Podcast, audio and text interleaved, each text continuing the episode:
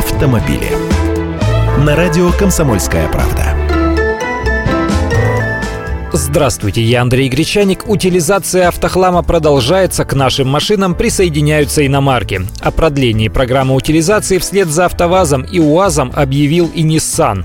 В ней примут участие три модели Альмера, Сентра и Тирана в любой из предлагаемых комплектаций. Скидка 50 тысяч рублей. Например, Альмера при сдаче старой машины в утиль будет стоить от 445 тысяч. Их программа продлится до конца февраля 2015 года.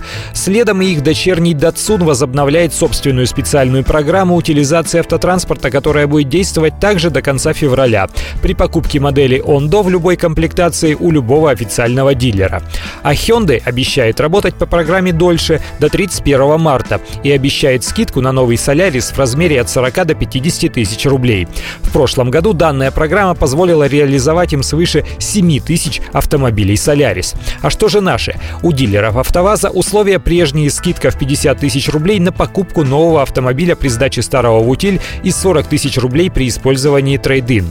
Программа продлится 3 месяца до 31 марта дольше всех. Ульяновский автозавод Завод тоже объявил о льготах на весь модельный ряд УАЗа для участников программы утилизации. Сдавать можно машины любого возраста, а скидка на внедорожники УАЗ Патриот и Хантер составит 75 и 50 тысяч рублей соответственно. Правда, эти скидки будут действовать меньше месяца, до конца января.